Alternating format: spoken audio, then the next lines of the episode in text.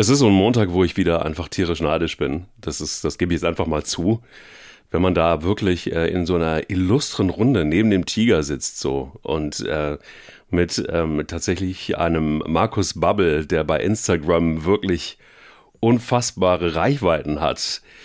Wenn man äh, quasi mit Florian zusammen der König des äh, Sport 1 Doppelpasses ist und ähm, sich eindeutig dazu äußert, dass Manuel Neuer nicht mehr ins Tor der deutschen Nationalmannschaft gehört, dann braucht es an diesem Montagmorgen eins als äh, Co-Host von Thomas Wagner, nämlich Eier. Wir brauchen Eier.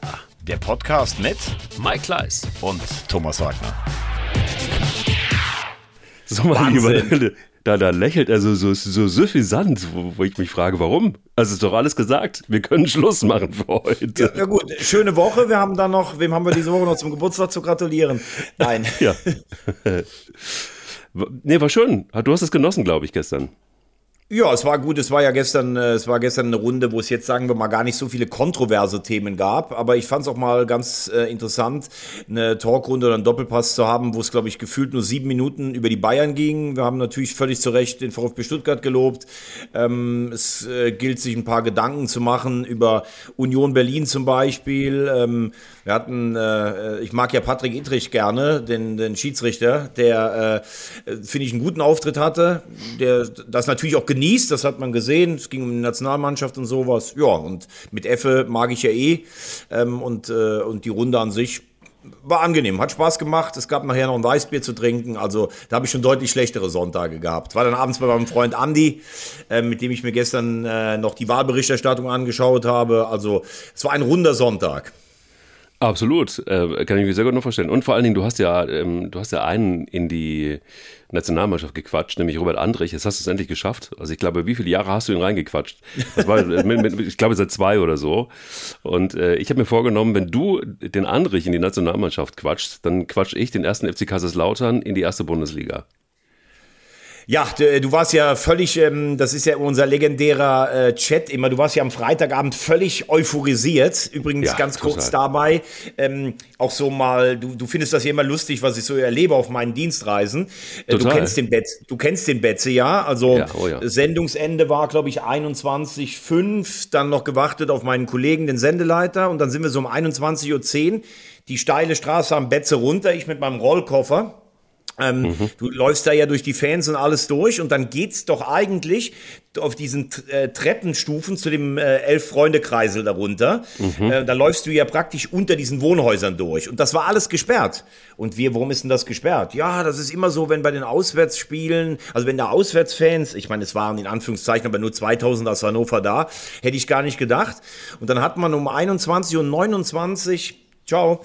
Ähm, um 21.29 Uhr hat man dann den. Ähm, ich habe gerade, ich habe gerade meinen Freund Andi verabschiedet. Ich bin ja in Ich wollte gerade sagen, ähm, da, irgendwie ja. so, so, da war Hansi Flick noch da und hat irgendwie noch irgendwie. Äh, ja, oder bei dir Ciao, noch. Hansi, Doppelschau, Doppelschau aus der Nationalmannschaft, Doppelschau bei mir zu Hause.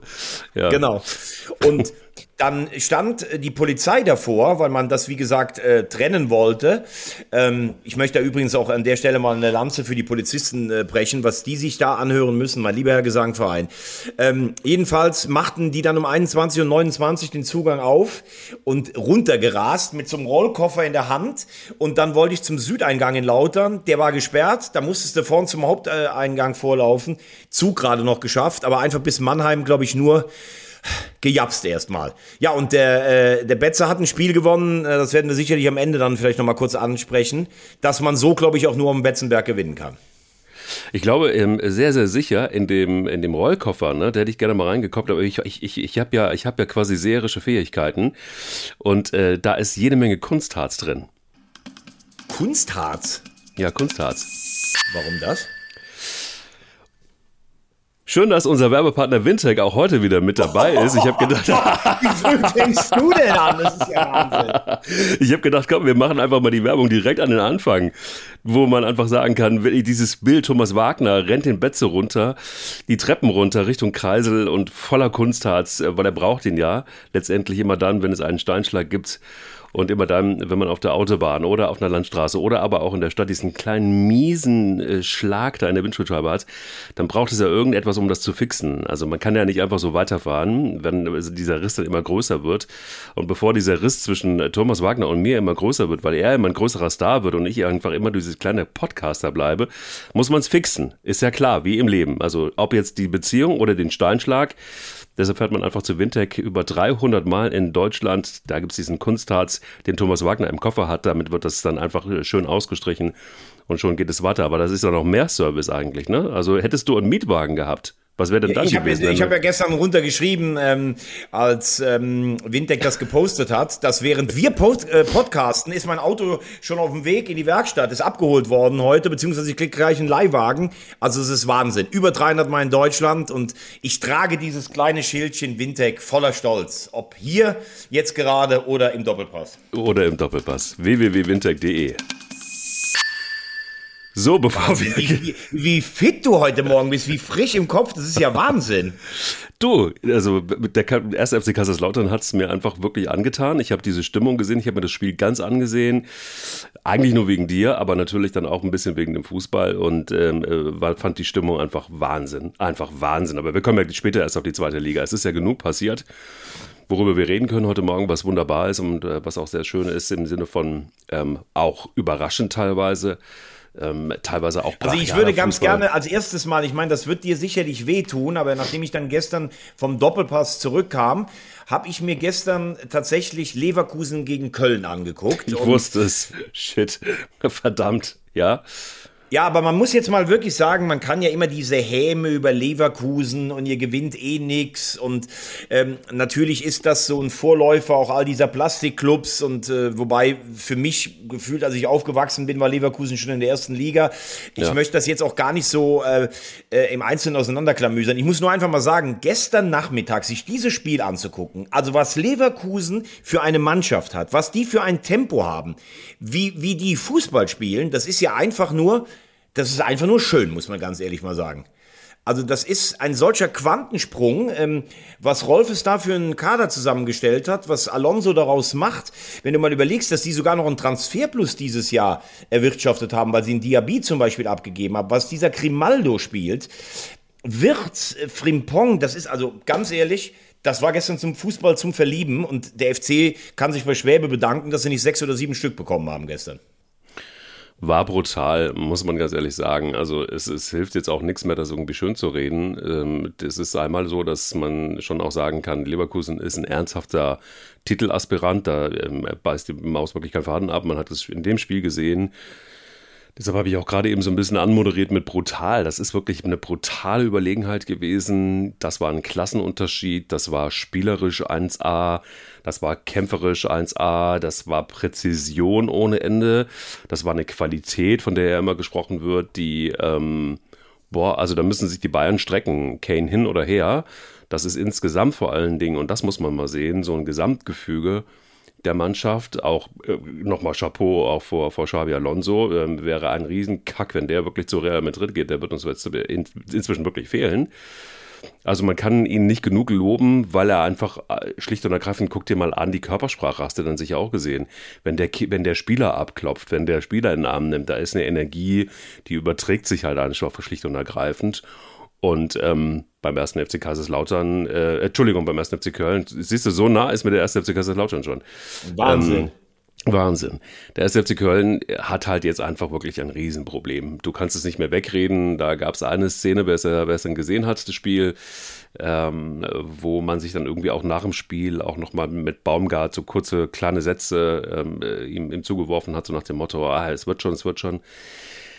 Also ich glaube nochmal, ähm, du hast das immer anders gesehen. Ich glaube noch nicht mal, dass Steffen Baumgart jetzt hier jemand ist, der wackelt, sondern wenn überhaupt, dann ist es wahrscheinlich Keller, der wackelt, weil ähm, man einfach jetzt sieht, dass die Übersicht über die Kaderplanung ähm, einfach nicht gegeben war. Dass, äh, der, der, die Einkäufe selber sind zu schwach. Dann gab es jetzt natürlich noch Verletzungspech noch. Aber du hast nicht adäquaten Nach, äh, Nachrücker äh, holen können. Also du hast die Abgänge nicht kompensieren können, also nicht zu einem Moment und die Qualität stimmt einfach nicht mehr. Die Abwehr ist tatsächlich ein Desaster, das muss man echt sagen. Sturm bis auf Selke, der es wenigstens probiert, ähm, auch nicht vorhanden. Ein okayes Mittelfeld, ein 1A Schwebe, der tatsächlich, finde ich, in der Form schon auch bei Nagelsmann eine Berücksichtigung hätte finden können. Aber ansonsten muss da jetzt tatsächlich wirklich dringend was passieren, weil so ist der erste FC Köln nicht für die erste Bundesliga äh, zu handeln. Hundertprozentig. Ja, wobei, wie gesagt, äh, wir haben das Thema jetzt schon ein paar Mal besprochen. Das werden wir beide nicht wissen. Ähm, hat Keller die finanziellen Mittel gehabt und hat den Kader überschätzt oder hat er einfach keine Kohle und hat gedacht oder gehofft, dass er irgendwie so durchkommt? Das ist für mich die Frage. Nach meinen Informationen ist, äh, ich kann das immer nur wieder wiederholen, er wird ja im Moment auch hoch genug gefeiert in Stuttgart, ähm, hat Werle finanziell einen Scherbenhaufen hinterlassen. Klar kann man aber auch sagen, dass du mit dem Geld, was du hast, vielleicht trotzdem ein bisschen kreativer sein musst oder kannst. Ähm, aber du hast äh, mit, mit, vor allen Dingen mit Hector und Skiri so viel Potenzial und so viel Klasse verloren. Vorne bist du sehr dünn aufgestellt. Ähm, ich denke mal, wenn du nach sieben Spielen einen Punkt hast, da spricht die Tabelle für sich. Ich glaube, dass das Spiel gegen Gladbach in zwei Wochen der Stimmungstest wird. Wenn du das Spiel gewinnen solltest, dann hast du Gladbach bei dir gehalten, dann bist du bei der Musik bei den anderen dabei und hast einen emotionalen Schub. Wenn du nicht gewinnst und danach in Leipzig verlierst, hast du nach neun Spielen maximal zwei Punkte. Das erinnert dann alles so ein bisschen fast an die letzte Abstiegssaison äh, damals. Und äh, ich bin jetzt auch mal gespannt weil Steffen Baumgart ja durchaus auch schon mal, wenn es äh, um also, was er ja nicht mag, ist ja, wenn andere Trainer so in den Himmel gehoben werden für wie flexibel sie so wären oder so im Spiel. Ähm, mhm. Ich glaube, darauf kommt es jetzt bei ihm selber an, ähm, denn die Spielweise, die Köln in den letzten zwei Jahren wirklich stark gemacht hat und ja auch überraschend zu Plätzen äh, geführt hat, die bis nach Europa geführt haben, das hat sich gerade im Moment ausgespielt. Die Mannschaft kann bei aller Intensität, hat gar kein Selbstvertrauen für dieses Spiel. Äh, immer dieses, wir versuchen über die Flügel und irgendwelche Flanken, in der Mitte sind keine Abnehmer. Ja, also äh, Selke, du sagst bemüht, also das war gestern auch gar nichts, muss man jetzt auch mal äh, fairerweise festhalten. Das war eigentlich von keinem Feldspieler gestern irgendwas. Ähm, und jetzt wird auch mal die Frage sein, ob du das vielleicht anpassen kannst. Ähm, schwierige äh, Gemengenlage. Und wenn ich sehe, wie viele Nachrichten ich bekomme, immer schon bevor wir montags podcasten, dann weißt du schon, dass die gesamte Fangemeinde oder große Teile des ersten FC Köln in Alarmbereitschaft sind. Wir gucken aber nochmal, weil du gerade auch mal so ein bisschen die Brücke gebaut hast schon, ähm, zum VfB Stuttgart rüber, Werle und Co., ähm, die ja da tatsächlich wirklich einen richtig guten, ne, ich mach nochmal, warte mal, Sekunde, ach, fuck it. Ähm, du hast ihn gerade angesprochen, Alexander Werle, macht in Stuttgart einen wirklich guten Job. Stuttgart steht ganz äh, oben in der Tabelle und ähm, vor allen Dingen auch einem zu verdanken. Girassi hat einen Lauf, hat einen Lauf, hat einen Lauf, schießt Wolfsburg da alleine fast aus dem Stadion raus. Jetzt kommen aber dann auch wieder so krude Geschichten wie, ja, eigentlich wäre doch Girassi dann auch ein perfekter Kandidat für den FC Bayern und die müssen jetzt einfach nochmal zuschlagen und müssen den auch nochmal wegkaufen, äh, einfach um Stuttgart zu schwächen, was natürlich totaler Schwachsinn ist. Wie kommt man darauf? Also ich meine, wäre natürlich die alte Bayern-Taktik, aber jetzt ist man im Sturm, ist man ja wirklich gut aufgestellt und so ein Girassi und Bayern München, glaube ich, ist jetzt wirklich keine gute Ehe. Ist da was dran oder wie siehst du diese gesamte Gemengenlage da beim VfB Also wenn die, wenn, wenn die Bayern irgendwie das Gefühl äh, hätten zum Winter, dass Stuttgart ihnen gefährlich werden könnte, wäre das der erste Reflex, den der FC Bayern macht, einfach den Gegner zu schwächen. Das, also das würde mich überhaupt nicht wundern. Äh, was dagegen spricht, sie haben Harry Kane jetzt für wahnsinnig viel Geld geholt. Ähm, Girassi, äh, ich weiß nicht, wie teuer der im Winter wäre. Es gibt ja die Gerüchte, dass man ihm die Ausstiegsklausel, die er jetzt in diesem Sommer hatte, für 15 Millionen praktisch abgekauft hat, indem er nach der nächsten Saison nur noch 12 Millionen kostet, was natürlich für einen Spieler dieser Klasse ein totales Schnäppchen ist. Also, ich glaube jetzt nicht, dass die Bayern, sie haben Kane, dass die Bayern jetzt auf einen ähnlichen Stürmer äh, jetzt äh, draufgehen. Aber sollte der VfB Stuttgart bis zur Winterpause alle Spiele gewinnen, dann wäre es halt ja schon die alte, altvertraute Taktik, da erstmal ein bisschen für Unfrieden zu sorgen. Bleiben aber bei, bei den Fakten vom Wochenende. Girassi war ja in der ersten Hälfte eigentlich gar nicht so im Spiel drin, äh, wirkte sogar fast ein bisschen, ja, wie soll ich mal sagen, fast ein bisschen aufreizend lässig. Und dann nimmt er den Elfer an, den macht er voller Selbstvertrauen und wie er dann die beiden Tore erzielt mit dieser Abgebrühtheit, vor Dingen das dritte, einen ins Leere laufen lassen, dann nochmal verzögern, das ist Wahnsinn, der, der platzt vor Selbstvertrauen, aber es ist eben nicht nur Girassi, der ja auch mit Undaf, wie wir gesehen haben, in Köln einen guten Vertreter hat. Es ist im Moment, und das darf man ja nicht vergessen, die haben Endo verloren, sie haben Mafropanos verloren, sie haben Sosa verloren. Äh, also all die Spieler, die in den, in den vergangenen zwei Horrorspielzeiten eigentlich noch für ein bisschen Stabilität gesorgt haben. Und von hinten raus, sie haben mit Nübel einen Top-Torwart, der endlich Sicherheit ausstrahlt. Sie haben Anton, der sich entwickelt hat, von so einem stillen Arbeiter mittlerweile zu einem stillen Anführer. Ito Ballsicherheit, Roh, junger Mann, der jetzt zum zweiten Mal eingesetzt wurde, der macht das wie ein ganz alter Hase. Ähm, dann hast du im, im defensiven Mittelfeld Karasor und Stiller, die alles wegarbeiten. Stiller wundert mich nach wie vor, dass Hoffenheim hat ihn gehen lassen. Mio war ja am Samstag gar nicht so gut, der hat aber richtig viel Schwung aus der Relegation mitgenommen. Äh, Fürich ist meiner Meinung nach zu Recht mit dem Tempo Nationalspieler. Da passt so viel zusammen und es ist das Momentum, es ist der Lauf und ich glaube, Sebastian Hoeneß ist auch ein Trainer, der das laufen lassen kann. Ähm, in Hoffenheim hat man allerdings auch gesehen, dass es dann bei ihm auch teilweise rückwärts laufen konnte. Ähm, deshalb warnt er ja auch die ganze Zeit. Aber ich habe mich gestern äh, festgelegt und ich werde das hier gerne auch nochmal machen. Für mich, also ich würde jetzt eine Wette annehmen, dass der VfB Stuttgart im nächsten Jahr beim RTL läuft, mindestens Conference League. Wow, okay, alles klar. Also da bist du sicher, dass die durch sind und international. Ich bin mir nicht sicher, aber ich würde, ich würde, ähm, ich würde schon viel darauf geben. Ganz interessant. Ich habe mit einem äh, ganz äh, guten Fußballexperten am Wochenende gesprochen und hat, es ging so ein bisschen um den Direktvergleich der Borussia Dortmund und Bayer Leverkusen. Und ähm, natürlich ein Vergleich, der total hinkt, aber man muss sagen, Dortmund gewinnt auch die Spiele, allerdings relativ schnörkellos spielen dann so einen Fußball, ähm, wo man so sagen kann, ja, das ist ganz gefällig, das ist eine ganz gute äh, Mannschaftsleistung.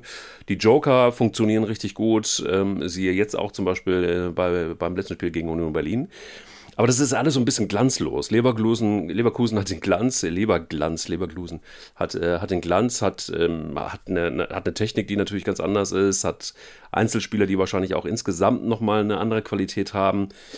Wie siehst du das im Direktvergleich? Also wenn du dir das mal Leverkusen und Dortmund anguckst, ähm, ist da was dran, dass man da einfach sagen kann, ja, die gewinnen zwar, aber so richtig geiler Fußball ist es nicht? Ja, ich finde aber schon, dass sie einfach ähm, mittlerweile, ähm, ja, wie soll ich das mal sagen, ähm, dass sie mittlerweile äh, äh, die Saison in die Spur bekommen haben. Also ähm, Union hat in der ersten Hälfte richtig gut gespielt. Ähm, das, das war ein, mitreißendes Fußballspiel, aber wenn du die zweite Hälfte siehst, ähm, das ist mit Dortmund der ersten Wochen, finde ich, nicht mehr zu vergleichen. Ähm, Brandt, der jetzt reinkam, dieses Tor, dieses 3-2 oder was das war, also über dieser 80-Meter-Sprint über den ganzen Platz. Reus, der immer stärker wird, Hummels, der da ist, ähm, Füllkrug, der jetzt trifft. Also da ist eine neue Energie da. Ähm, ich weiß gar nicht, Leverkusen, äh, habe ich ja am Anfang selber gesagt, die, die, die, die zelebrieren im Moment die äh, Liga. Aber Dortmund, nach so einem schweren Saisonstart so dabei zu sein, das nötigt mir schon Respekt ab. Und ich glaube auch, dass Terzic an Profil gewonnen hat. Also erstmal Can zum Kapitän zu machen und ihn dann praktisch rauszuholen. Jetzt hat er ja dann wieder ein bisschen mehr Spielzeit, aber auch so ein bisschen seine Rolle dann äh, einzunorden, vielleicht auch so ein paar Sachen zu korrigieren. Also ich finde, dass Dortmund mit dem BVB der Anfangswochen gar nicht mehr vergleichbar ist und finde, das ist schon eine enorme Entwicklung. Ich bin mal gespannt. Ich glaube, dass sie in der Champions League maximal Dritter werden. Vielleicht scheiden sie auch ganz aus. Das könnte natürlich dann in der Rückrunde, in einem eventuellen Meisterschaftskampf sogar zum Vorteil nachher noch werden. Oh, okay. Da bin ich mal gespannt. Und äh, wie siehst du es in Leipzig? Sind die raus ähm, oder es, sind sie immer noch im Rennen? Also ich finde, sie haben ja immer wieder richtig geile Spiele dabei, aber auch da fehlt mir so ein bisschen der konstante, die Konstante. Und ähm, gegen Bochum, boah, das war so ein Spiel. Ich glaube, das ist so ein Spiel, das äh, niemand mehr so richtig äh, wissen will am Ende des Tages, oder? In Leipzig ja, also da hätte man natürlich ganz klar damit gerechnet, dass Leipzig gewinnt und Leipzig auch vorne dabei bleibt, auch gerade nach dem Ding gegen die Bayern. Ähm, es, war ein, es war ein uninspirierter Auftritt. Ähm, irgendwie hat mich auch so ein bisschen gewundert, äh, dass Rose jetzt schon davon spricht, ja, die Mannschaft war ein bisschen müde und äh, Boah, also das ist ja noch relativ früh in der Saison. Wir hatten eine Länderspielperiode und ähm, ich glaube, dass du eigentlich Bochum, letztes Jahr haben sie auch 4-0 zum Einstand von Thomas Letsch gegen den VfL gewonnen, dass du natürlich die, äh, die als Meisterschaftsaspirant schlagen muss. Ähm, Bochum hat es deutlich besser gemacht als bei den Bayern. Manuel Riemann hat ja übrigens eine Wahnsinnsquote, ich weiß nicht, ob du das wusstest, von 23 Elfmetern gegen ihn waren 12 nicht drin. Also die Quote ist besser als 50 Prozent. Äh, ich fand es auch einen sehr interessanten Vorschlag gestern von Didi Hamann, äh, ob man nicht Riemann als dritten Torwart mitnimmt zur Europameisterschaft und den von einem Elfmeterschießen einwechseln würde. Das hat ja damals Luis, das hat ja Luis van Gaal, wenn du dich erinnerst, 2014, ja. glaube ich, gemacht. Hat Tim Krul gebracht ähm, gegen Costa Rica. Das hat funktioniert. Ähm, also Riemann ist ist schon irgendwie so ein, so ein, so ein Typ Torwart, so ein irrer Typ, äh, irgendwie auch, auch ganz irrer Blick, aber ganz wichtig und ganz geil für, für Bochum. Ähm, ich freue mich für den VfL. Äh, ich würde Ihnen wünschen, dass Sie, in der, dass Sie in der Liga bleiben. Es war auf jeden Fall viel geordneter ähm, und du brauchst da natürlich bei so einem Spiel auch ein, ein Quäntchen Glück und dass die zwei Elfmeter so schlecht und mies geschossen sind, das kommt dann einfach noch dazu. Aber ja, bei der Konstanz von Leverkusen, die Bayern ja sowieso und auch äh, Dortmund, die im Moment zu punkten, sind das natürlich zwei Zähler, die am Ende wehtun, Leipzig. Wenn du, äh, und das haben sie ja eigentlich mit dem Saisonstart geschafft, ähm, wenn du oben ganz eng dabei bleiben möchtest. Absolut. Ja gut, es ist noch nicht viel passiert, muss man sagen. Ne? 14 Punkte, sechster Platz. Ähm, äh, haben sich von Hoffenheim überholen lassen, von einem anderen Retortenclub und äh, und, und dann hast du äh, Borussia Dortmund mit 17 Punkten. Also da ist noch alles drin. Wir sind wirklich noch früh in der Saison und das ist jetzt irgendwie tatsächlich Jammern auf hohem Niveau in Leipzig, glaube ich, nur trotzdem ähm, ja, eben wie du gesagt hast, ne? Also konstant solltest du vielleicht noch Fußball spielen. Ich will dir jetzt mal eine ähm, Kette. Über wen ja. wir auch mal vielleicht ganz kurz ähm, äh, reden sollten oder müssen, ist wahrscheinlich der FC Augsburg. Ich habe gerade mal geguckt, ob es schon vielleicht einen neuen Trainer gibt. Ich glaube, das war am äh, Samstag das Ende der kurzen Ära Enrico Maaßen. Was meinst du? Krass, dass du es sagst. Ich wollte dich gerade darauf ansprechen, auf zwei Themen. Ich wollte nämlich zwei Trainerfragen stellen. Ähm, eine recht große, nämlich äh, die nach Christian Streich und ob er sich abgenutzt hat in Freiburg, aber kommen wir gleich zu der Frage. Enrico Maaßen war für mich tatsächlich ein kleines Fußballwunder, muss man ehrlich gestehen. Wenn man sich seine Historie mal anguckt, wo der gekickt hat, wo der früher mal Trainer war, dann ist das tatsächlich wirklich eine, eine, ja, eine, eine krasse Karriere. Man hat gesehen zum Beispiel, dass er in Rödinghausen, da reden wir von Regionalliga West, da hat er wirklich einen richtig guten Job gemacht. Dann wurde er von Borussia Dortmund 2 äh, geholt und das war ja so ein bisschen einfach der Entree für Enrico Maaßen. Mich hat es dann gewundert, dass Stefan Reuter ihn als äh, Trainer zum FC Augsburg geholt hat, weil ich dachte so, okay, das ist mir etwas zu schnell. Und dann hat er aber ja so weit und mit den, mit den Mitteln in Augsburg einen okayen Job gemacht. Aber es war für mich immer so ein Kandidat, bei dem ich dachte, okay, wie lange dauert das, bis, bis dann irgendwann mal so wirklich diese Strähne einreißt. Wie lange dauert das, dass er sich da in Augsburg vielleicht auch abnutzt und dass da vielleicht ein Stück weit auch die, die Erfahrung fehlt? Und jetzt ist der Punkt da. Äh, ich glaube auch, dass die Gemengelage in, in Augsburg so ist, dass man da relativ schnell reagiert, weil man in der Liga bleiben will und auch muss wahrscheinlich. Und ähm, ich habe allerdings überhaupt gar keine Idee, wer da als Nachfolger in Frage kommen könnte. Wie sieht es bei dir aus? Ja, eine Idee hätte ich schon, wer da als Nachfolger in, in Frage kommen könnte. Das ist meiner Meinung nach ähm, André Breitenreiter, der mit äh, Jurendic, dem neuen äh, starken sportlichen Mann beim FC Zürich, äh, Schweizer Meister geworden ist.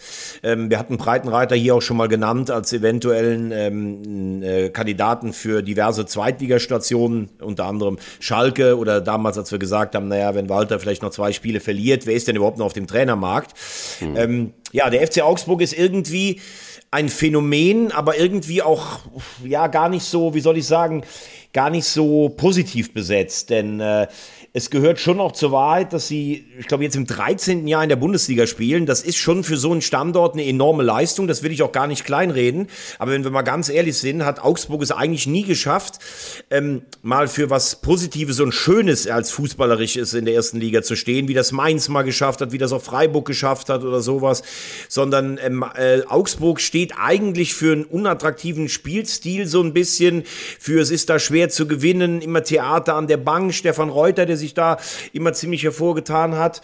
Ähm, eigentlich war damals diese Saison unter Markus Weinziel, wo man Europa League gespielt hat und mit viel Pech in Liverpool ausgeschieden ist. Das ist ja jetzt auch schon, glaube acht Jahre her oder sowas. Das war mit Abstand das Positivste. Ähm, viele wünschen sich eigentlich vor der Saison immer Augsburg als Absteiger. Jetzt kannst du natürlich auch daraus fast eine Marke machen. wir, wir sind die, die keiner haben will. Und trotzdem sind wir immer noch da. Da muss man ja auch Respekt davor haben. Aber was mich so gewundert hat, dass äh, da haben ja viele Trainer versucht, sich, äh, also Weinziel hat versucht, und Heiko ja. Herrlich hat sich versucht und Martin Schmidt hat sich versucht. Und es ja. hat ja irgendwie alles nicht so richtig gefruchtet, dass man mal besser Fußball spielt. Und dann kommt Enrico Maaßen. Ähm, ich würde sagen, Enrico Maaßen, was ist Ihre hervorstechendste Eigenschaft? Ja, ich platze fast vor Selbstvertrauen. Also das, das kann man schon so sagen. Äh, ich habe ihn ja auch teilweise in der dritten Liga gesehen. Ich habe ihn auch schon beobachtet in Rödinghausen, weil damals äh, der, äh, der Magenta-Experte Daniel Flottmann, der hat immer schon von ihm geschwärmt. Und ähm, zu sagen mit einem Spielerstamm, der, der glaube ich damals zu dem Zeitpunkt elf Jahre sich mit reinem Defensivfußball in der Liga gehalten hat. Wir spielen jetzt einfach attraktiveren Fußball. Das ist natürlich auch nicht ganz so einfach. Und äh, jetzt kommen noch ein paar Verletzte dazu. Berisha fehlt zum Beispiel. Auf der anderen Seite haben sie auch mit Berchon, Demirovic eigentlich ein paar Spieler. Breithaupt hat mir auch eigentlich ganz gut gefallen. Oder Retschbeschei, wo du schon denkst, die können Fußball spielen. Aber die Bilanz von Enrico Maaßen ist natürlich jetzt wirklich dünn. Er hat letztes Jahr die Klasse gehalten. Da gab es aber noch einen Ginkewitz, der hat wohl so ein bisschen aufgerüttelt. Jetzt hast du einen Rauvelau, der auch sagt, haben wir überhaupt die Qualität? Wo sind die, die diesen Kader zusammengestellt haben? Also, ich mache einen Strich drunter. Ich glaube, dass es für Augsburg sehr, sehr, sehr, sehr eng wird. Aber am Ende werden sie es wahrscheinlich als 15. oder 14. eh wieder schaffen. Äh, die brauchen noch nicht mal 40 Punkte dafür. Das haben sie, glaube ich, das letzte Mal vor fünf Jahren geschafft. 40 Punkte. Sind auch irgendwo Überlebenskünstler. Aber es ist einfach kein schöner Fußball. Und ob der neue Trainer dann schönen Fußball bieten soll oder nur die Klasse hält, es ist für Jorendic die erste Bewährungsprobe. Ähm, ja, ich finde, Maaßen hat vieles versucht aufzubrechen. Ich glaube, es war zu schnell. Und wenn ein Trainer relativ früh in der Saison gehen muss, dann ist es natürlich irgendwie auch immer ein bisschen schade. Aber es würde mich nicht wundern, wenn es jetzt so ist. Und letztlich hat er mit den Vorstellungen, das war auch einfach peinlich 75 Minuten gegen Darmstadt, hat er auch wenig Argumente auf seiner Seite.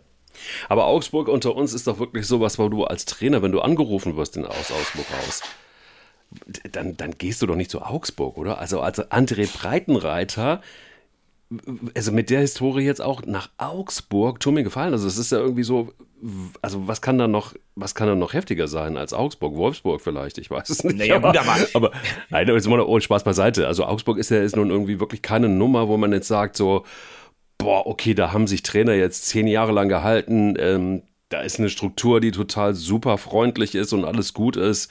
Das ist ein Verein, der eine wahnsinnige Fanbase hat, die Tradition hat und so weiter. Das ist ja alles da irgendwie nicht. Das hat man ja trotzdem, du hast es ja gesagt, die sind schon lange in der Bundesliga, aber man hat es nicht so richtig geschafft, da wirklich was Geiles draus zu machen. Ja, aber trotz allem, und das hast du ja praktisch selber in deiner Frage schon mitgenommen, es ist immer noch Bundesliga. Das darfst du ja auch nicht vergessen. Und ich ja, meine, okay. André Breitenreiter hat in Hoffenheim gearbeitet. Das ist jetzt auch nicht so, dass dir die Fanbase da die Hütte einläuft. Und äh, ja, da, da hat's überhaupt nicht funktioniert. Und ähm, der Verein FC Augsburg steht auf gesunden Füßen. Die haben ein Nachwuchsleistungszentrum, die haben ein Stadion, das modernste Komfort. Ich, ich finde es auf diesem Parkplatz relativ grausam mitten auf dem Feld, aber das ist ja nicht in Augsburg nur alleine so. Ähm, also da und und du spielst Fußball wirklich an der unteren Schmerze des, des Fun-Faktors. Aber das spielen sie schon seit Jahren eigentlich. Und wenn du es schaffst, da vielleicht ein bisschen Verbesserungen einzubringen und die Klasse hältst, dann kannst du dir auch einen Augsburg-Namen machen. Also Weinzel ist, glaube ich, damals von Augsburg, wenn ich mich nicht irre, nach Schalke gegangen, als Schalke noch eine ganz große Nummer war. Also das sehe ich ein bisschen anders. Ich finde, dass sie im Moment unattraktiven Fußball spielen, da bin ich bei dir. Aber der Standort Augsburg mit jetzt im 13. Jahr Bundesliga, boah, das ist schon, schon ein Ding, wo ich sagen würde, wenn du jetzt im Moment arbeitsloser Trainer bist, warum nicht? Und ob Breitenreiter, ähm, der in Schalke so lala gewirkt hat, der wurde dann in Hannover nach Aufstieg und einem Jahr Klassenerhalt im nächsten Jahr entlassen. In Hoffenheim ist es jetzt schiefgegangen, in Zürich ist er Meister geworden. Warum nicht? Ähm, und da die sich kennen und, und ich finde es auch für einen Sportdirektor dann nicht so einfach. Nach so einem Spiel wird er dann gefragt, bleibt Enrico Maaßen Trainer? Jetzt ist die ja. Länderspielpause. Das ist ja immer schwierig. Ich finde, das sind Situationen mittlerweile, da muss man noch sagen, das ist weder für den Journalisten angenehm noch für den Verantwortlichen.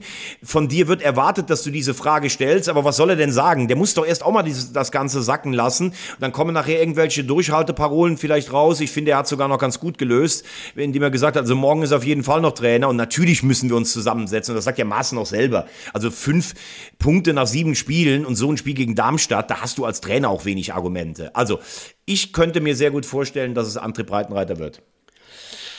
Also, dann warten wir mal ab, wie das mit Herrn Breitenreiter ist. Frage nochmal, hat sich Christian Streich nach den 123,7 Jahren, die er als Trainer in Freiburg ist, abgenutzt? Ist es jetzt so, dass der SC Freiburg an einem Punkt ist, wo man sich langsam überlegen muss, bei all den Verdiensten von äh, Christian Streich, ist diese Geschichte jetzt dann einfach auch beendet und muss man irgendwann erfinderisch werden, wenn man auf Platz 9 ist, wenn man so spielt, wie man spielt? Das war ja wirklich kein aufregendes Spiel ähm, des FC Bayern München. Aber wenn du dich so präsentierst wie in dieser äh, Saison, jetzt können wir immer noch sagen, ja, die Saison ist noch jung, aber ich finde, das ist schon, also irgendwas stimmt da ja nicht beim FC Freiburg. Irgendwas ist da ja, was anders ist als vorher. Deshalb wirklich nochmal die ganz konkrete Frage, wie siehst du es und was, was hörst du da, wenn du mit deinem Rollkoffer ähm, an der Dreisam entlang schlenderst und Ich war ja diese Woche, ich war ja im wunderschönen Freiburg äh, gegen West Ham für mhm. RTL. Äh, ich war auf dem Schau ins Land. Oben habe ich äh, die Schwarzwaldluft auf 1200 Meter genossen. Habe ich gesehen. Habe ich gesehen. Habe ich gesehen. Das, da hat mir nur noch Max Eber gefehlt irgendwie, der neben dir sitzt und sagt so, jetzt erkläre ich dir mal meine Strategie. Es war halt einfach so, wie es war. Da in Gladbach, das war irgendwann auch beendet, weil ich irgendwie, ach, dieses Stadion da aus der Retorte einfach hochgestampft, habe da alles gemacht, was ich machen konnte. Dann kommt der Minzlaff und sagt, hey, Max, ich gebe dir all mein Gold. Komm mal vorbei. Mach das doch mal hier. Eigentlich wollte ich zu den Bayern, aber da war alles frei. Dann bin ich da bei Leipzig und dann waren die plötzlich alle weg und da dachte ich mir, scheiße verzockt. So sah das irgendwie aus, dieses Bild, das du da gepostet hast und ähm, von Schau ins Land. Und äh, Entschuldigung, ich, ich habe dieses Bild noch vor Augen. Also wer, wer dich bei Instagram irgendwie so ein bisschen stalkt wie ich, der sieht das. Ja, aber, aber da, wie du jetzt auf Max Eberl kommst, puh, also äh, schon. Ne, ne, ne, ich wollte einfach mal ein bisschen Feuer ins Ja, eine gewagte ein Abfahrt. Aber ich versuche ja. noch mal, ich versuche bei Christian Streich noch mal anzusetzen. äh, ich meine, es ist ja schon eine Leistung, dass äh, Freiburg nach äh, sieben Spielen mit drei Siegen und drei Niederlagen und einem Remis auf Platz neun steht, also schon wieder zehn Zähler hat, ähm, damit weit von der Abstiegszone entfernt ist und dann praktisch schon die Frage gestellt wird, ob sich das abgenutzt hat, weil, weil das zeigt ja, dass man in den letzten zwei Jahren einen Riesenjob gemacht hat. Ich glaube, das wird eine alles andere als einfache Saison dieses Jahr in Freiburg. Man hat gerade so ein bisschen das Gefühl, man, man tut sich mit allem schwerer. Es ist nicht diese Spielfreude, es ist auch nicht gerade aufregend. Äh, also die erste Hälfte gegen West Ham hat mich wirklich ein bisschen ja, fast verstört im Stadion, weil ich dachte, du hast in Piräus beim Gruppenkonkurrenten gewonnen, du hast ein Heimspiel, das Stadion ist voll, die Leute waren wahnsinnig euphorisiert und die hatten so eine Angst vor West Ham United, das hat sich dann zum Glück in der zweiten Hälfte äh, deutlich gebessert. Das war am Ende dann eine verdiente, dennoch äh, für die zweite Hälfte unglückliche Niederlage. Und jetzt hast du bei den Bayern 3-0 verloren. Mein Gott, also das ist eigentlich Business as usual. Was stimmt ist, es fehlt ein Stück weit Leichtigkeit. Es fehlt das, was Freiburg vielleicht so ein bisschen besonders gemacht hat. Ich glaube, dass das schon aber auch mit der Verletzung von Christian Günther zusammenhängt. Die Statik ist eine andere. Du hast keinen Linksfuß im Kader. Das ist schwierig. Du hast ähm, Atubolo für Flecken. Viele sagen, Atubolo ist eines der größten Torhüter-Talente.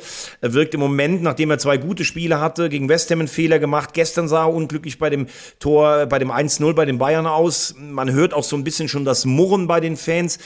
Ich hoffe, dass sie stark bleiben, wenn sie von dem Jungen überzeugt sind. Äh, es tut einem dann fast schon leid, wenn du so einen jungen Mann siehst, der viel macht und dann kommt er, also er ist ja eigentlich so ein Bär und so ein Athlet, äh, dann auch ohne die letzte Körperspannung rauskommt, wie bei West Ham oder gestern, finde ich, sieht er da auch nicht ganz so glücklich aus. Also ganz klar, der SC Freiburg wird dieses Jahr, glaube ich, sich über die Liga nicht für Europa qualifizieren. Der SC Freiburg wird aber nicht absteigen und Christian Streich wird sich dort eigentlich nie ähm, abgenutzt haben. Natürlich war auch irgendwann Volker Finke. Äh, wahrscheinlich konnten dann selbst die Journalisten irgendwann dieselben Sätze nicht mehr hören. Das ist ganz ja. normal. Aber Freiburg tickt da auch ganz anders. Und wenn du nach zwei solchen Jahren mal ein schlechteres hast und da stehst, wo Freiburg gerade jetzt steht, sowohl in Europa als auch in der Bundesliga, da würden sich Vereine wie Union wahrscheinlich hinwünschen. Und ähm, das ist mir zu früh, um da einen Abgesang auf Freiburg anzustrengen. Also, wird ein schweres Jahr, aber ähm, deinen Puster kannst du noch hängen lassen von Christian Streich. Da bin ich sehr froh. Da bin ich sehr froh. Also noch klebt Übrigens, äh, weil, weil wir gerade über Trainer reden, das würde mich jetzt mal aus deiner Sicht interessieren. Die Absage der Bayern jetzt an Boateng. Was war das eigentlich für ein völlig unwürdiges Bayern, äh, was für ein Bayern-Auftritt? Also, wer ist da jetzt eigentlich beschädigt? Äh, Tuchel, der ihn unbedingt wollte, äh, Freund, der gesagt hat, naja, äh, seine Gerichtssachen, das sind Privatsachen. Die Bayern, die ein, ein Eisen anfassen, wo sie wissen, das kann nicht gut gehen, weil es auch genug Proteste aus den Fankreisen gibt. Boateng selber, der da fünf Tage vorspielen darf und eigentlich der, der Daumen gesenkt wird. Also, das ist schon ein bisschen, das hat schon was von Schmierenkomödie, muss ich sagen. Aber das ist doch so ein bisschen die Politik der Bayern. Also das ist ja nichts Neues eigentlich. Also du hast halt einfach irgendwie so dieses, dieses, dieses Wünsch dir was Prinzip und du hast dir auch irgendwie immer die Kohle dazu und du hast immer die Möglichkeiten dazu und dann kommst du auf komische Ideen und dann hast du die halt. Ja, aber gut, Boateng hätte ja noch nicht mal was gekostet. Also Nein, aber ich bin noch nicht am Ende meiner, meiner, meiner ganzen Weisheit, die ich jetzt hier absondern wollte.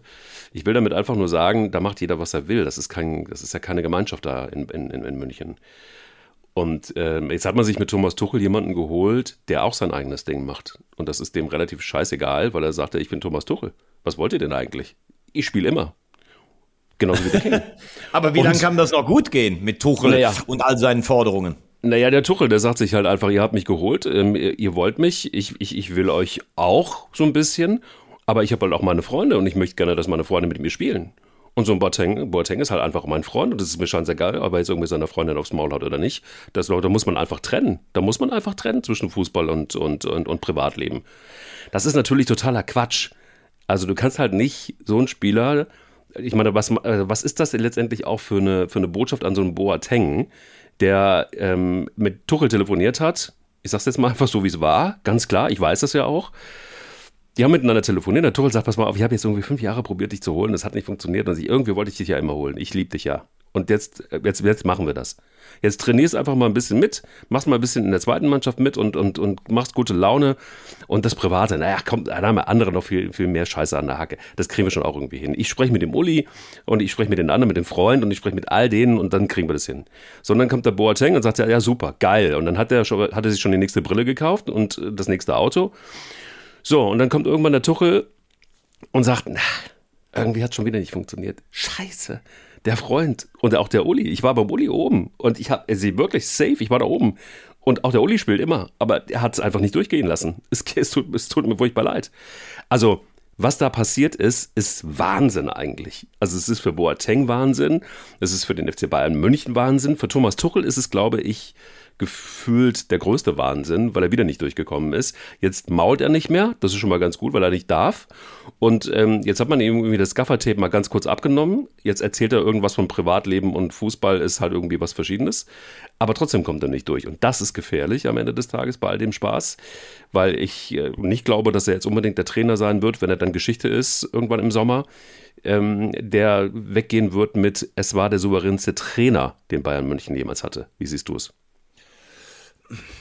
Ja, in, in, einigen kann ich dir zustimmen. Ich, ich glaube auch, dass es für, für Tuchel nach Palinja und ich brauche eine Holding Six äh, der zweite Tiefschlag ist.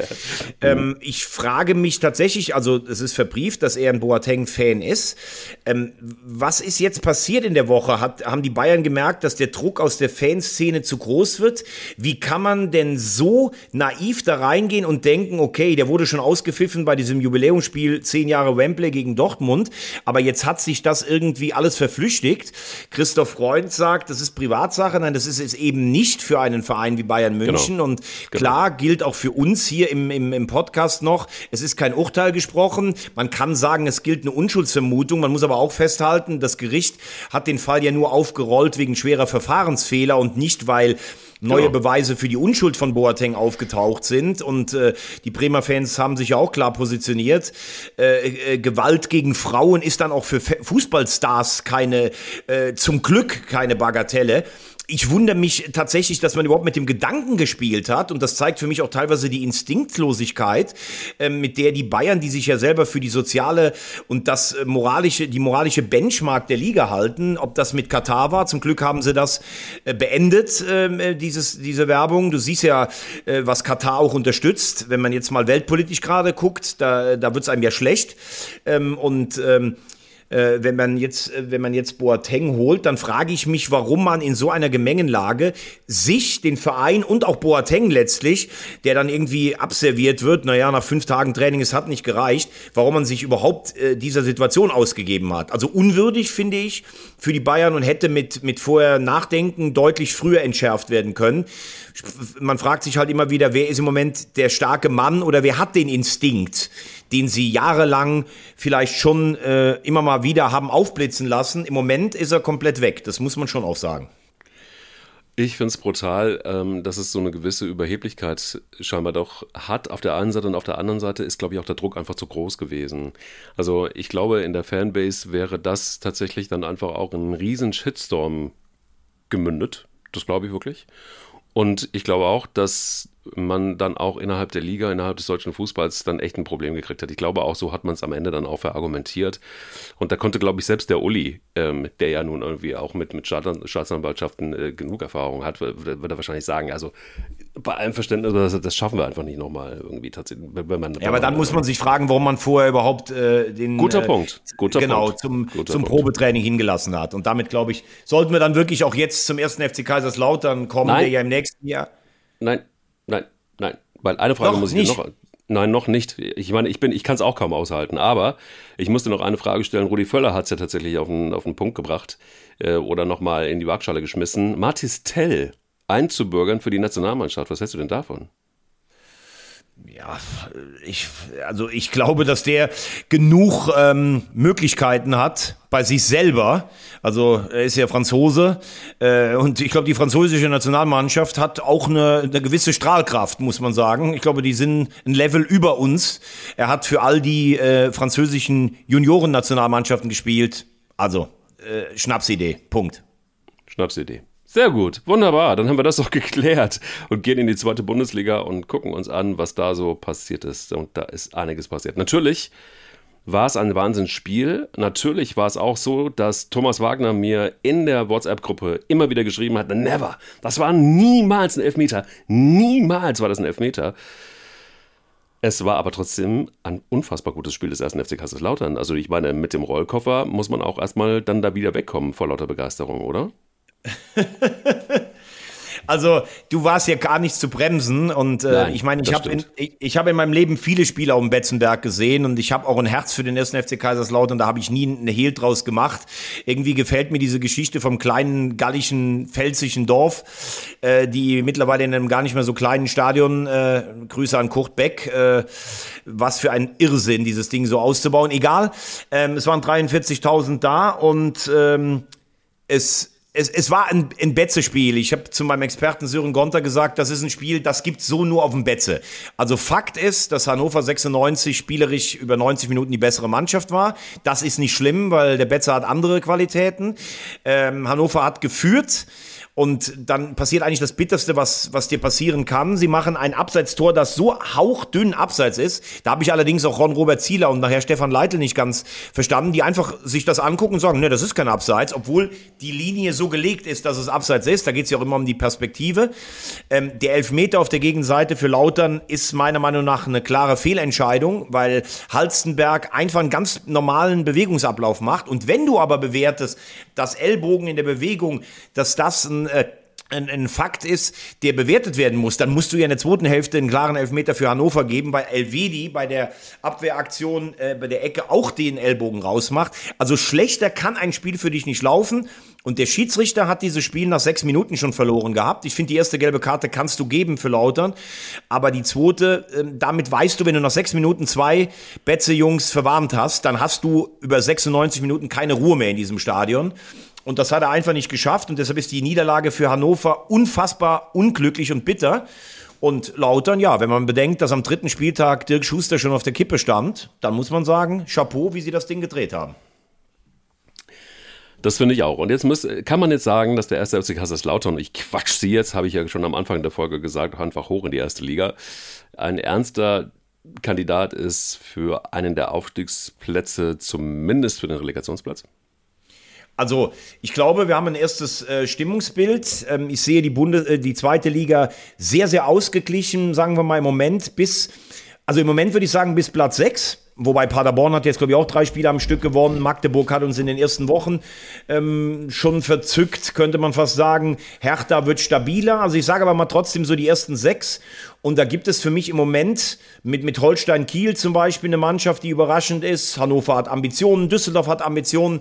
Ähm, ich sage es ungern, aber ich glaube, es ist im Moment leider so. Äh, die stabilste und beste Mannschaft ist der FC St. Pauli, weil sie kriegen halt kaum Gegentore, im Schnitt weniger als einen Gegentreffer. Sie haben nach vorne Automatismen, sie treffen jetzt auch. Das erinnert teilweise dann noch wieder so ein bisschen das Spielglück des vergangenen Jahres, was sie in den ersten oder in den Spielen, wo sie viermal Remis hintereinander gespielt haben, eben nicht hatten ähm, der HSV besser am Wochenende als die zwei Aufsteigerspiele zuvor. Da musste aber auch den Elfmeter reinmachen. Ja, und dann ist Kaiserslautern, äh, also ein Lauf, der sich aufbauen kann in diesem euphorisierten Umfeld, das kann immer dazu führen, dass du ganz lange oben dabei bleibst. Du hast letztes Jahr in der Rückrunde gesehen, wie schnell es aber auch abreißen kann, weil es spielerisch immer noch, sage ich mal, naja, schon deutlich ausbaufähig ist obwohl sie mit Ritter jemand haben, der Fußball spielen kann. Niehaus kann Fußball spielen. Ich finde Tachi und Ache, das ist ein super Sturmduo. Und wenn du dann Opoko noch nachlegen kannst, dieses Tor zum 2-1 ist einfach Weltklasse, dann hat die Mannschaft sich schon spielerisch entwickelt. Man äh, schreckt auch nicht vor harten Personalentscheidungen zurück. Also Kral jetzt für Lute im Tor, Kraus nur auf der Bank. Da sind schon äh, Beuth nur auf der Bank. Da sind wirklich schon einige Hochkaräter. Da ist immer die Frage, wie lange bleibt die Stimmung stabil? Wenn du dann mal anfängst zu verlieren, dann wird das auch vielleicht ein Problem. Also machen wir einen Strich drunter. Ich glaube, dass Lautern nicht aufsteigt. Das glaube ich jetzt gerade nicht. Aber ich glaube, dass es eine Mannschaft ist, die bis zum Schluss im ersten Drittel dabei bleiben kann. Und dann kann das am Betzenberg auch eine Eigendynamik entwickeln. Erstmal schon mal Glückwunsch an Hängen und Schuster, was sie dahingestellt haben. Wobei man auch sagen muss, dass der erste, dass der St. Pauli auch wirklich äh, einen wahnsinnig guten Fußball spielt. Also es ist augenscheinlich so, das sagen auch viele, die ähm, als Reporter jetzt irgendwie bei den Spielen ähm, ähm, von St. Pauli gearbeitet haben. Ähm, das ist wirklich ein, also da ist oft das Wort, das finde ich ein bisschen stark, Klassenunterschied gefallen. Siehst du das genauso? Weil du hast gerade eben St. Pauli nochmal angesprochen. Nö, äh, Klassenunterschied war es gegen Nürnberg nicht. Das ist eigentlich eher so zu hoch ausgefallen, auch gegen Kiel. Ähm, also es war ein verdienter Sieg, aber 5-1 war eher zu viel. Aber ich habe es ja gesagt, Struktur, Stabilität, guten Fußball nach vorne. Jetzt trifft auch Eggestein. Also ähm, ja, da hat Fabian Hürzeler, der übrigens auch, weil es gibt ja, ähm, also man, man, redet ja oft über Trainer und ihr Selbstvertrauen, der hat auch nicht zu wenig davon, aber der scheint das in richtig gute Bahnen hinzukriegen und deshalb, sie sind im Moment Tabellenführer, sind sicherlich mit der oder zumindest einer der heißesten Aufstiegskandidaten. Im Gegensatz zu Schalke 04. Ja, aber die holen jetzt den Trainer Gerrard von, von Jean Chiloa wohl heute. Das ist, äh, der hat zwei Jahre dann einen Riesenjob gemacht in der Liga, auch international Union ausgeschaltet. Einzige Bedenken, die ich da habe, er kann kein Deutsch wohl. Ähm, das finde ich immer schwierig. Ähm, weil, weil dann eine Sprachbarriere da ist. Aber ich glaube, das ist ein guter Trainer, auch mal nicht einer aus der Kiste, die sonst äh, da sind. Und äh, ich äh, telefoniere immer mit meinem Freund Harry, der einfach fix und fertig ist als Schalke-Fan. Der hat übrigens gestern ähm, beim, wir haben parallel Tatort geguckt, der hat falsch aufgelöst und deshalb darf ich ihn nach Henrik Matriciani und ähm, nach ähm, nach Schallenberg, den er Schneckenberg nennt, weil er den zu langsam findet, darf ich ihn jetzt Henry Schneckenberg, äh, darf ich ihn nennen. Henry Schneckenberg, okay. Genau. Hallo, lieber Harry, du bist Henry Schneckenberg, aber Schallenberg ist ein guter und du wirst auch wieder Tatort folgen. Er löst normal immer alles, wirst du auch wieder lösen. So, jetzt habe ich noch vier Minuten und die vier Minuten würde ich gerne nutzen, um dem Posterboy des jungen Mike Kleiss zum Geburtstag zu gratulieren. Im Vorhinein schon, weil er hat erst am Mittwoch. Aber bitte, Mike, deine Eloge auf Hans-Peter Briegel. Was soll ich sagen? Am Mittwoch wird er 67 Jahre alt und ich habe eigentlich gedacht, er wird vielleicht, vielleicht gerade mal 52. Die Walz aus der Pfalz ist tatsächlich etwas, ähm, ein Spieler, der war, da, da ist nicht nur Poster, sondern das ist ja Kindheit pur. Und Hans-Peter Briegel war wirklich derjenige, der auch äh, fast in unserem Privatleben mal stattgefunden hätte. Ähm, also es gab da, also ich kann das jetzt tatsächlich nicht so richtig gut erzählen, aber mein Vater war mal mit jemandem zusammen aus dem familiären Umfeld äh, von Hans-Peter Briegel. Also ich war sehr nah dran an ihm und er wäre vielleicht tatsächlich auch mal Teil meines Lebens geworden. Als ich das dann erfahren habe, war ich kurz davor, wirklich ähm, unbedingt auch alles in die Waagschale zu schmeißen, damit das passiert. Also Ähm, es gibt eine wirklich sehr emotionale Bindung zwischen mir und Hans-Peter Briegel. Es war immer mein Idol und deshalb bin ich auch Abwehrspieler geworden. Als Feuerwehr des SC Baden-Baden war eigentlich immer Briegel in meinem Spind. Ähm, lag auch daran, dass er, er kommt ja von aus der Leichtathletik. Ich weiß nicht, ob das noch viele wissen. Ähm, ich glaube Zehnkampf und die, so sah es auch aus. Also ganz egal, wo, der gespielt hat, in Kaiserslautern, Verona. Äh, es war auf jeden Fall so, dass dieser Mensch, wenn ein, ein, ein der auf einen zu gewalzt kam, deshalb auch die Walz aus der Pfalz, es war jetzt kein filigraner Techniker, aber es war einer der besten äh, Abwehrspieler, die Deutschland jemals hatte. Und ein Idol, logischerweise auch auf dem Betzenberg. Bis heute ist er da ja auch tatsächlich äh, involviert und ist immer wieder. Also ich weiß jetzt nicht genau, wen er aus deiner Familie da fast geheiratet hätte oder oder Patenonkel oder was auch immer. Ja, das ja, ist ja, auch, ja, das, ist, das ist ja auch, das ist auch, das ist auch völlig äh, sekundär jetzt. Äh, du hast es gerade schon, wenn du in Schwärmen kommst, in Schwelgen, äh, da geht einem ja das Herz auf. Ja, er war Leichtathlet früher tatsächlich. Man hat ihn die Walz aus der Pfalz genannt. Er hatte angeblich zu Beginn noch technische Defizite, wie das zum Beispiel auch ein Horst Rubesch angeblich zu, am Anfang hatte. Fakt ist, er ist Europameister geworden, er ist Vize-Weltmeister geworden. Legendär sein Sprint 86 hinter Buruchaga her, wo heute noch keiner weiß, wer hat da eigentlich auf Abseits gestellt. Er ist verzweifelt hinterhergelaufen. Rolf Kramer sagt, Toni halt den Ball, Toni hält den Ball nicht. Priegel hat äh, mit dem ersten FC Kaiserslautern Real Madrid abgeschossen. Er ist ins Ausland gegangen, ist mit Hellas Verona italienischer Meister geworden. Er ist zum italienischen Fußballer des Jahres vor Diego Maradona gewählt worden. Das ist Wahnsinn. Er war als Funktionär tätig. Otto Rehagel hat ihn dann vom Betze bisschen runtergeekelt. Er war dann wieder als Berater da. Er ist heute noch Trainer der Lotto Elf. Das ist so eine prominenten Elf in Rheinland-Pfalz. Und er ist einfach ein geiler Typ. Und wenn du dem die Hand schüttelst und sagst, sie waren früher für mich schon so eine Art Vorbild, dann hast du das Gefühl, die Hand ist gleich ab, weil er so einen geilen, harten Händedruck hat. Äh, Hans-Peter Priegel, alles Gute, mindestens für die nächsten 32 Jahre. Und Wenn du denkst, du bist an ihm vorbei, steht immer noch ein Stück von dem Koloss da. Wer hat's gesagt? Karl-Heinz Rummenigge über Hans-Peter Briegel. Und wenn du es überhaupt versuchst, an äh, Hans-Peter Briegel vorbeizukommen, oder aber, wenn du als Hans-Peter Briegel vom Saumagen zur Pesto Italiano gehst und dann Fußballer des Jahres wirst, dann brauchst du vor allen Dingen eins. Rotwein, Eier. ganz viel. Rotwein, äh, du brauchst Pasta und ganz dicke Eier. Eier. Wir brauchen Eier. Eier.